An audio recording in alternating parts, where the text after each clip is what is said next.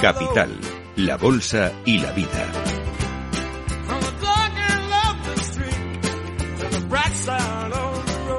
Laura Blanco. Pues llega el momento más esperado de la mañana, el consultorio de bolsa. Es un placer saludar a don Pablo García, director de Divacons Alfa Value. Don Pablo, le saludamos a usted en Davos, en una semana en la que las montañas frías suizas son las grandes protagonistas. ¿Qué tal está? Hola, buenos días. Bueno, estoy cerquita. Estuve en Frankfurt el domingo, hoy en Mónaco y, hace cuatro días estaba en Madrid. O sea que, bueno, moverme me muevo, aunque Davos, eh, a lo mejor dentro de una semanita me voy por ahí. Pero me parece a mí que más a esquiar que no a hablar de economía. Bueno, bueno, parece usted Willy Fogg, ¿eh? de, de un lado para otro. Empieza el consultorio eh, de, de Capital Radio, de Capital La Bolsa y la Vida y estamos esperando ya todas las consultas que ustedes quieran plantearles a don Pablo García, director de Divacons Alfa le recuerdo los teléfonos 91283 3333. Puede mandarnos una consulta para don Pablo García a través de la nota de, WhatsApp, un audio de voz 687 050600, 687 050600 o un correo a oyentes arroba capitalradio.es. Eh, Frío el mercado, don Pablo, eh, en, en, este mes de enero. Fíjese usted que si algo dábamos por seguro cuando acabamos el ejercicio 2023 era eso de que este año iban a bajar los tipos de interés, pero como ya los halcones están sobrevolando las montañas de Davos, ¿no? Y aprovechan la mini para decir, uy, a lo mejor no toca bajar tipos de interés en 2023. No sé si está un poquito el mercado de capa caída o es lo que tocaba después de los excesos del otoño de 2023. Bueno, a ver, si miramos los performances anuales, aunque todavía estando a 16 de enero es prematuro, el Nasdaq está un menos 0,2, el Standard Poor's un más 0,29 y el Dow un más, menos 0,2. Es decir, después de haber cerrado un ejercicio excelente y en máximo, pues yo creo que hay que darse con un canto en los dientes. Otra cosa es Europa, que hemos venido comentando en Capital Radio, que nos merecía menos confianza y estamos cayendo aún así con las caídas de hoy un 2,23%. O sea, tampoco es, es nada eh, exagerado. Y es que volvemos a lo mismo. Hemos tenido a los banqueros centrales contándonos la verdad. Hemos tenido a los analistas contándonos la verdad. Los tipos no van a recortarse tan rápido ni de forma tan abrupta, pero el mercado ha descontado un... Yo lo comparo siempre, digo que el, eh, los, eh, el mercado, los inversores son extremadamente optimistas. Nosotros somos optimistas y creo que los banqueros centrales también lo son. Pero de ahí a esperar siete recortes de tipo, 150 puntos básicos de media entre tanto Banco Central como Estados Unidos nos parece, nos parece demasiado. Eh, eh, es decir, tendríamos que, que, o venir aparejado de un decrecimiento muy significativo para justificar estos recortes tan fuertes de tipos. Entonces, eh, la balanza podría inclinarse por el pesimismo. Yo creo que podemos tener alguna sorpresa negativa y lo estamos viendo. El incremento de tensión en el Mar Rojo, entre otras cosas, mm. está provocando, eh, y las fases comparables, como ya nos advertía el señor de Guindo, pues que la inflación o el proceso de desinflación pues no se ha estancado, pero desde luego ah, se ha tomado un pequeño, un pequeño respiro y eso podríamos tener en los siguientes, en los siguientes datos. Hemos visto Alemania con el 3,7, 3,7% todavía es una inflación elevada. Eh, esto me lleva a pensar que a lo mejor la banca es uno de los sectores beneficiados, como se retrasen las bajadas, el inicio de las bajadas de los tipos de interés, o me lleva a pensar, aprovechando la excusa de Davos y que allí eh, el 99% de los asistentes está hablando de inteligencia artificial, que quizás estamos ante una oportunidad, sea en la banca o sea en las compañías tecnológicas y sus apuestas por las inteligencias artificiales, porque no sabemos lo que están desarrollando. Nos lo encontraremos de bruces cuando presenten innovaciones es un comentario muy, muy interesante. Eh, yo creo que en, el ciclo largo de, tipos en cuanto a la banca, hablamos de 3, 4 años, yo creo que estamos muy cerca de haber marcado el pico de resultados. Y por eso nosotros, después de estar sobreponderados, nos hemos puesto mucho más neutrales. Neutrales significa que nos gusta JP Morgan o podemos aceptar tener en cartera un BVA o un BNP o incluso un UBS. Eh, pero no estar ya tan largos, porque efectivamente eh, ponerle el cascabel al gato de cuándo se va a invertir ya ese ciclo, yo creo que hemos marcado el máximo. Tercer trimestre, posiblemente algún banco comercial todavía el cuarto trimestre, porque, ojo, los tipos están en máximos de 22 años todavía en Estados Unidos y es normal que los bancos, pero insisto, sobre todo los bancos comerciales, por ese manejo de, de, los spreads, de los diferenciales de tipos de interés, todavía publiquen buenos resultados. Pero, pero ahí no es donde está la chicha. Yo creo que hay que buscar otros sectores que puedan eh, sorprender al mercado, como pueden ser incluso los cíclicos pesados, que todavía están publicando unos resultados quizá mediocres, pero que de aquí a, a dos, tres trimestres deberían eh, recuperar si de verdad el ciclo económico es más liviano de lo que se prevé. En cuanto las tecnológicas, que hemos visto el tercer trimestre eh, Laura, unos resultados extraordinarios. Es decir, es nuestra gran apuesta junto con, con, India. Esas grandes tecnológicas, Microsoft, Apple, eh, Google, Amazon, son las que tenemos sobre todo en cartera de forma muy fuerte junto con Novo Nordics en, en Europa. Eh, y es que los resultados fueron muy buenos. Entonces, siempre volvemos al final, después de estudiar tanto, volvemos a lo básico, que es el PER. Estimaciones futuras de resultados en el denominador y en el numerador, pues la cotización actual y no están caras y siguen batiendo de esa forma tan extraordinaria como han hecho en el tercer trimestre. Todo apunta a que el cuarto trimestre no va a ser tan malo. Es verdad que Apple parece que se plantea hacer descuentos por primera vez en algunos de sus móviles en China. Es verdad que algunos alertan de que, bueno, pues podríamos tener, pero que de momento, insisto, yo he mantenido mis posiciones largas. Eh, eh parece que me estoy adelantando al minuto de oro, pero... La, nos adelante, nos adelante, don Pablo. bueno, pues siguen dándome confianza, lo dejamos ahí. Bueno, bueno, a ver si nos da tiempo a lo largo de los próximos minutos eh, preguntarle por Grifols. Se cumple una semana del informe, del tremendo informe de Gotham, eh, quizás por Naturgy después de la operación de eh, BlackRock con GIP, ¿no? Y la posibilidad de que tenga o que no tenga que haber autorización por parte del gobierno. Pero vamos a empezar con las consultas, que tiene usted muchas. Consultorio con Pablo García, Divacons Alfavalio en Capital, La Bolsa y la Vida, teléfono 91283-3333, audio de WhatsApp, nota de voz 687050600 o correo electrónico oyentes arroba capitalradio.es. Vamos con la primera de las consultas. Félix, adelante. Hola, buenos días. Soy Pepe de Sevilla. Quisiera preguntar al analista por eh, una compañía japonesa que la llevo viendo desde hace tiempo y estoy bastante interesado en entrar, pero no termino de, verlo. Eh, se llama Micronix Japan de mercado de Tokio y quisiera saber cómo la ve y para entrar a corto plazo. Y por otro lado también entrar en Bankinter. ¿Qué precio ve óptimo para, para tomar posiciones? Eh, muchas gracias y enhorabuena por el programa. Un saludo, Pepe, a Sevilla. A ver, don Pablo, Micronix Japan, ¿usted la sigue, la conoce? ¿Puede darle alguna referencia, Pepe?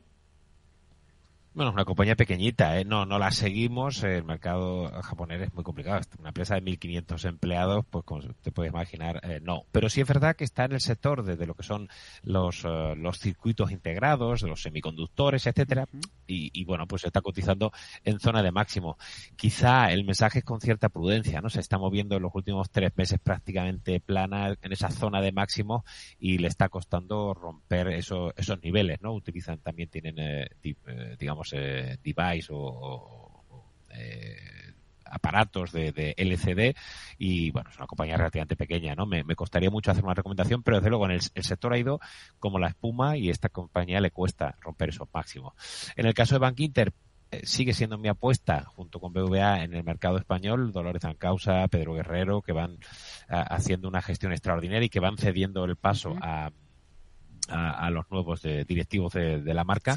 Y es lo que hemos comentado antes, si se mantienen esos márgenes tan extraordinarios y la calidad que suele publicar Bank Inter, que es de las primeras además en publicar, eh, podríamos seguir manteniendo posiciones en Bank Inter, siempre que no tengamos una posición demasiado sobreponderada en, en banca. Hoy hemos visto precisamente como el sector bancario es el que más cae eh, y lo que llamamos de ejercicio pues está en negativo, ¿no? Está en negativo 1,34%. Es decir, yo creo que hay que ser un poquito prudente, pero Bank Inter es una apuesta de calidad. Claro, la duda que siempre tenemos pasa con los bancos, sucede con los bancos eh, y, con la parada que está protagonizando la, bolsa ¿no? en este arranque del año. No sabemos si es un parar el balón y, luego que vendrá. Esa es una invitación a tomar posiciones, porque es verdad que en el mercado, Pablo, siempre nos entra el miedo, ¿no? Cuando se frena la subida, uy, a lo mejor esto es el inicio de, de otra cosa y es uno de esos momentos delicados también, ¿no?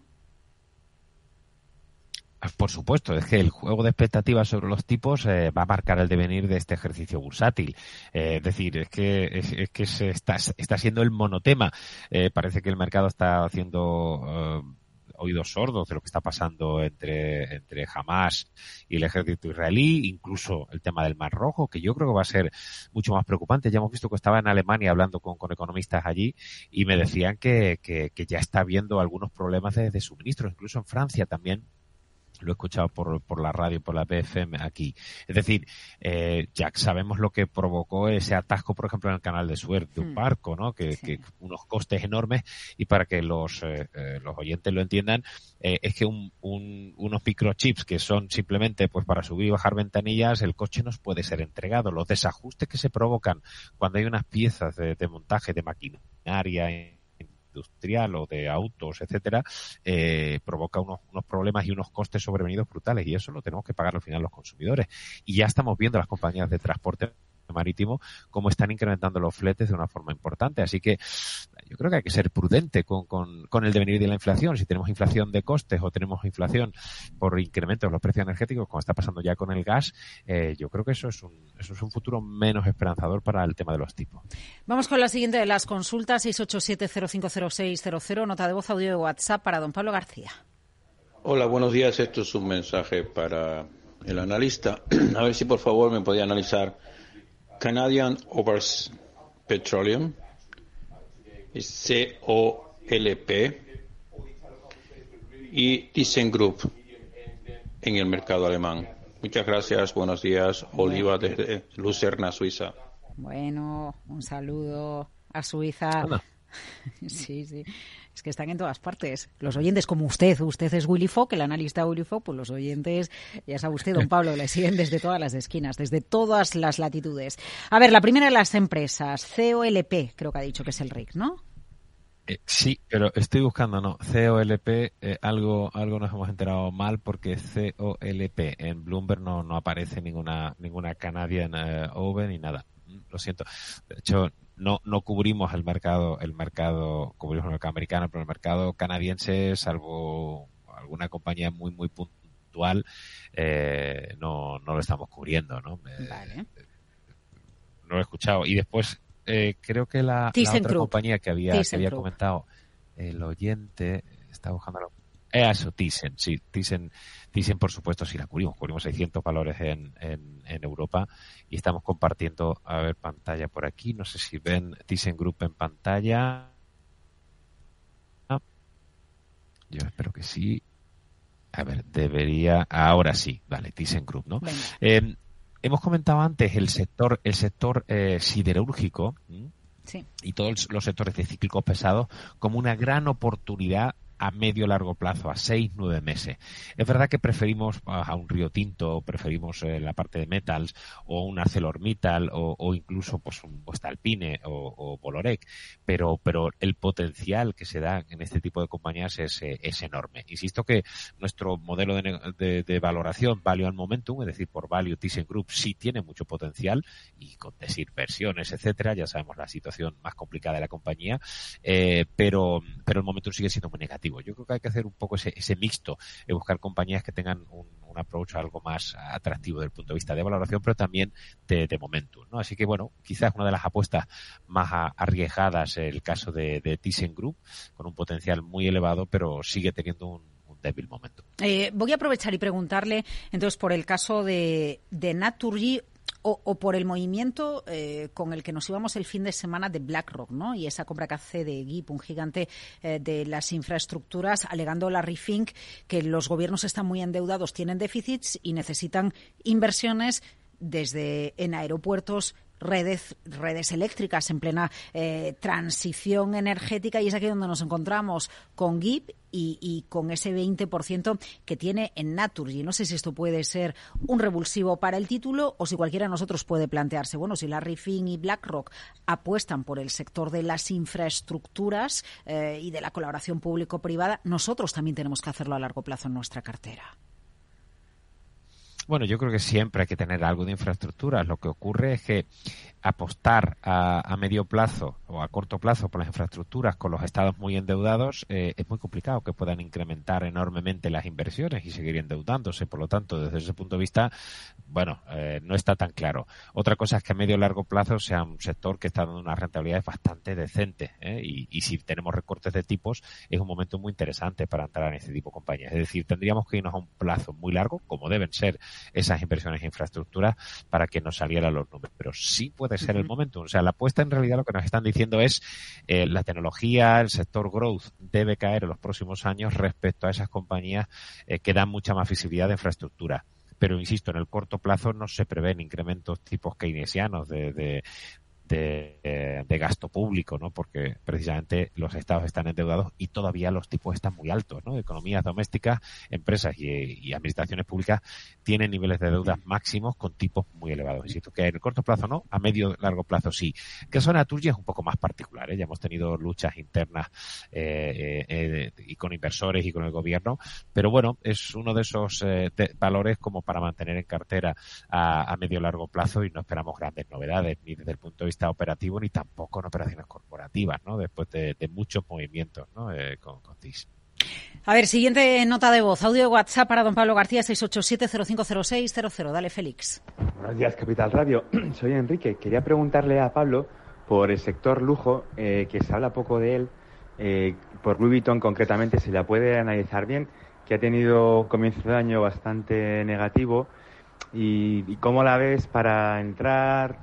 Ahora en estos niveles o explorar un poco más? Eh, muchas gracias. Y también quería preguntar por Adobe, eh, que me parece una buena compañía y si la puedo analizar técnicamente para una posible entrada. Gracias. Venga, estupendo. Muchísimas gracias, Enrique. ¿Lujo sí o lujo no, Pablo? Muy, muy interesante la pregunta. De hecho, hemos tenido unas cifras de, Hugo Boss esta mañana bastante flojas. Él está cayendo en torno al 6,5%. Tuvimos fuertes caídas también de Burberry el viernes, que publicó un Trading Day también bien negativo. Y quitando los movimientos especulativos de si Prada está en conversaciones con Chanel, que, nosotros pensamos que, que no, eh, eh, parece que las familias se han visto, pero no lo prevemos, la verdad es que las tendencias del sector es muy complicado. ¿Por qué? Sobre todo mirando a China. Llevamos tres meses ya de deflación, no de desinflación, de deflación, de una caída generalizada en el nivel de precio. Y eso está afectando muchísimo ¿no? a, estas compañías que suelen tener, como tenemos en pantalla, el caso Louis Vuitton, pues en torno al 40%. Hablo de memoria, pero lo vamos a mirar ahora mismo aquí en la página de, de Diva con Alpha Value. Pues Asia un 37%, de los cuales China es un 28% hablaba de cerca del 40%. Fíjense lo importante que es Asia y el mercado eh, individual más importante justo por delante de Estados Unidos y un 24% son las ventas de Louis Vuitton en totales en, Europa. ¿Es verdad que hay potencial? Sí, por fundamentales le damos todavía potencial, pero todo va, todo va a depender de, esa recuperación del mercado, del mercado asiático, ¿no? Y las cifras que están publicándose ahora son bastante flojas. Yo creo, yo esperaría, ¿no? No, tengo posiciones en el sector lujo. Es verdad que, tampoco tengo posiciones en el sector retail y, y algunos me han criticado mucho, ¿no? Porque me equivoqué con, con Inditex. Ah, ojo porque me equivoqué yo. Mis analistas no se equivocaron. Mis analistas, y lo tenemos en carta el modelo Inditex dentro del textil, ganamos como un 38%, pero yo di mi voto negativo a meter Inditex en cartera. O sea que he sido muy vapuleado en todos los sitios. Eh, tenía el dinero en tecnología, tenía el dinero en, en Novo Nordis y en, y en India. O sea, tampoco ha ido mal. Pero es verdad que yo era muy prudente con el consumo, con esos tipos en máximos de 22 años. Eh, el sector lujo es algo distinto, es un semicíclico eh, que está muy afectado por Estados Unidos y China. Entonces, ¿quién va a pesar más? ¿no? Esa, ese ese crecimiento todavía importante de Estados Unidos, o por lo menos desde luego mucho mejor, o ese soft landing respecto a una escasa visibilidad. Lo hemos visto hoy con, con Trigarden, como decía que el sector inmobiliario sigue, sigue a la baja en China, ¿no? Yo sería, sería prudente y desde luego el dinero no está puesto ahí. Y tampoco en el sector de bebidas espirituosas, como hemos visto en los últimos, eh, en las últimas semanas, esa investigación sobre el antidumping en el coñac, que también afectaba a Pernod Ricard o otras compañías en el segmento premium, ¿no? Eh, yo sería todavía bastante prudente, pero en el momento de recuperación, Luis Vuitton sería un, un top pick a tener en cartera. Eh, le pregunta por Adobe también, Enrique, ¿eh?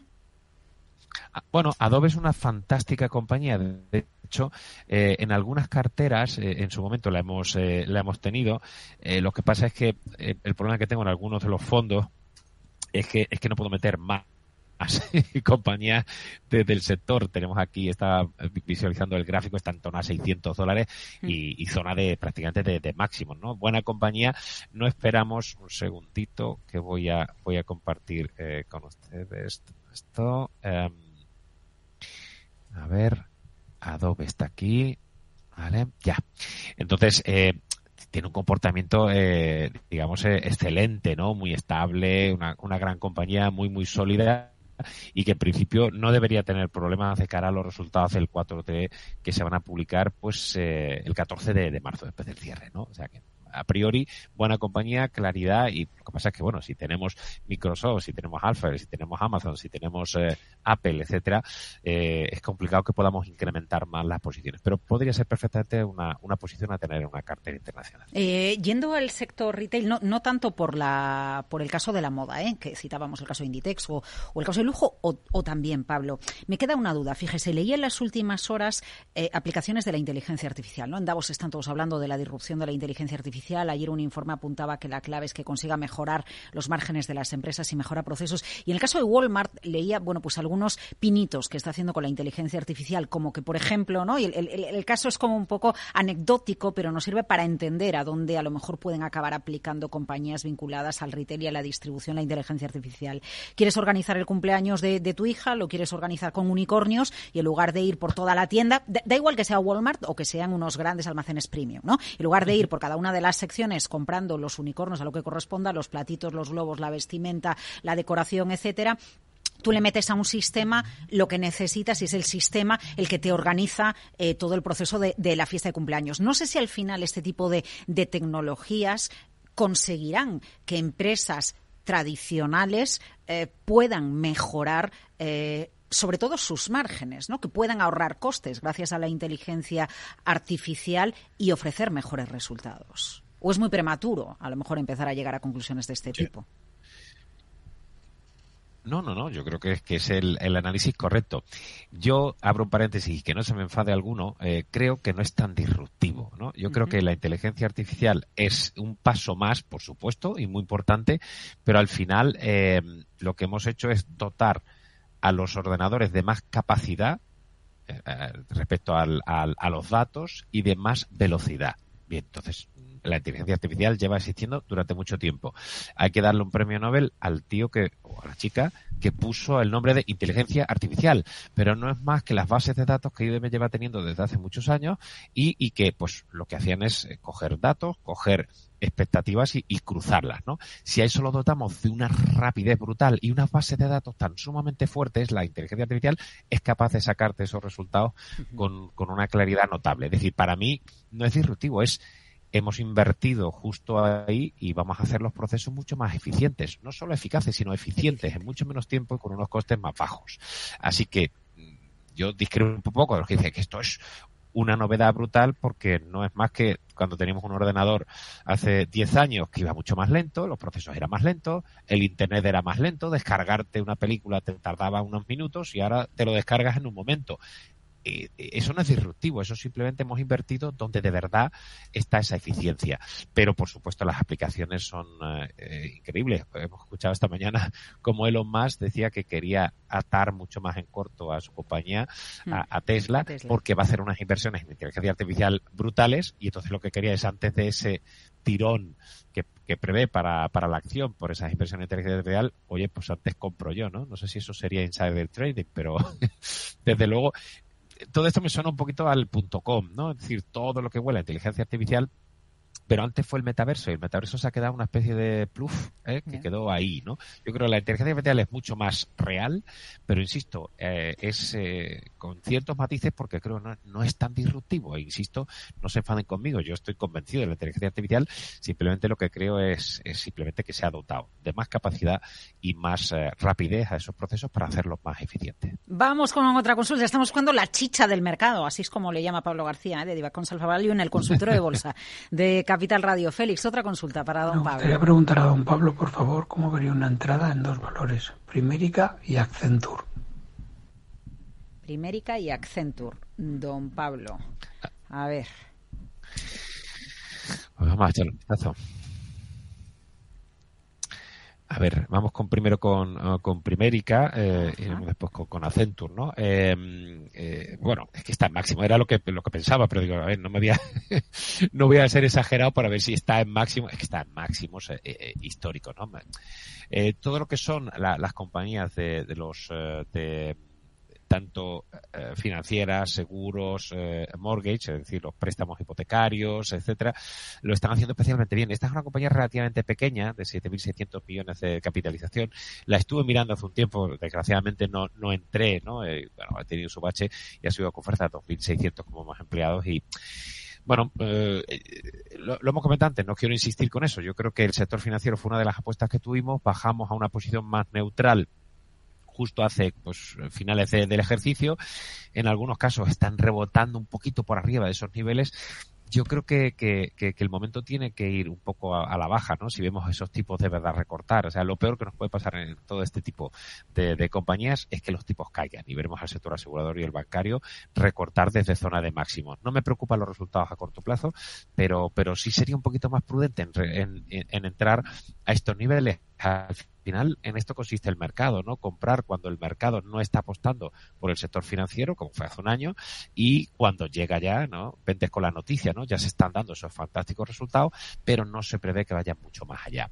Y en el caso de, de Accenture, que creo que era la, eh, sí, era la otra la consulta. Siguiente, eh, la siguiente era la otra consulta. Eh, el, el, sector es verdad que ha tenido también un comportamiento excelente, ¿no? Todo lo que sea el servicio de consultoría, tecnologías de la información, etcétera, pues otro sector que ha ido a, que ha ido a máximo. Pues tampoco me estoy equivocando. Efectivamente ha marcado otro de los máximos. Y con, con estas compañías, bueno, es verdad que en el, en el, caso de la tecnología, ya lo hemos comentado antes, mis cuatro apuestas, que, estoy muy contento con ellas, no me dan mucha más opción. O si no, no estoy diversificando nada. Es verdad que he insistido muchas veces que Markovich está en tela de juicio, ¿no? Porque diversificar las carteras lo que te ha supuesto es tener un underperformance muy claro. Pero es que yo estoy muy concentrado en tecnología, no puedo tenerlas todas, ¿no? Accenture lo ha hecho muy bien. Los, los últimos resultados recuerdo que fueron un revulsivo y también marcó esa zona de máximos y es un es, eh, es, un gráfico muy similar, ¿no? Eh, bien, positivo y, si sigue, no esperamos novedades negativas tampoco para Accenture en, eh, los resultados que, que, va a publicar eh, el 21 de marzo. ¿Sabe usted, don Pablo, que un minuto da para mucho? Pues llega el minuto de oro. Mi apuesta por la tecnología, por Amazon, por Apple, por eh, Microsoft, eh, por eh, Alphabet, no hemos cambiado desde que ha empezado el año esa aproximación. También India, que ha marcado máximo, los dos grandes índices de India han marcado máximo, lo hacemos a través de un ETF. Y quizá la apuesta para este año, a partir del primer semestre, será ver si los cíclicos pesados recuperan desde niveles mínimos. Ahí es donde puede estar la chicha, en un Río Tinto, en un Glencore, que están todavía hundidos años y yo, aunque reconozco que me equivoqué en la apreciación eh, en el performance de mercado de algunas compañías del sector retail, como pueden ser Inditex o H&M, hay que mirar también la realidad de ASOS o las caídas fuertes de Zalando. Los sectores ligados al consumo, con los tipos todavía muy altos, deberían sufrir. Sean prudentes con esos sectores, porque el devenir es mucho más complicado. Pero la apuesta por tecnología, eh, sigue siendo muy potente y geográficamente también por India. Apuesta, prudencia y la chicha con Pablo García desde Divacons Alfa Value. Gracias por el minuto de oro y por el consultorio. Veo, veo una cosita. ¿Qué cosita es? Empieza por la letrita L. Ya lo sé. Letras del Tesoro. Si mires donde mires ves letras del tesoro, en Renta 4 Banco te facilitamos comprarlas de forma rápida y cómoda. Entra en r4.com y descubre todas las ventajas de comprar letras con un especialista en inversión. Renta 4 Banco. ¿Quieres más?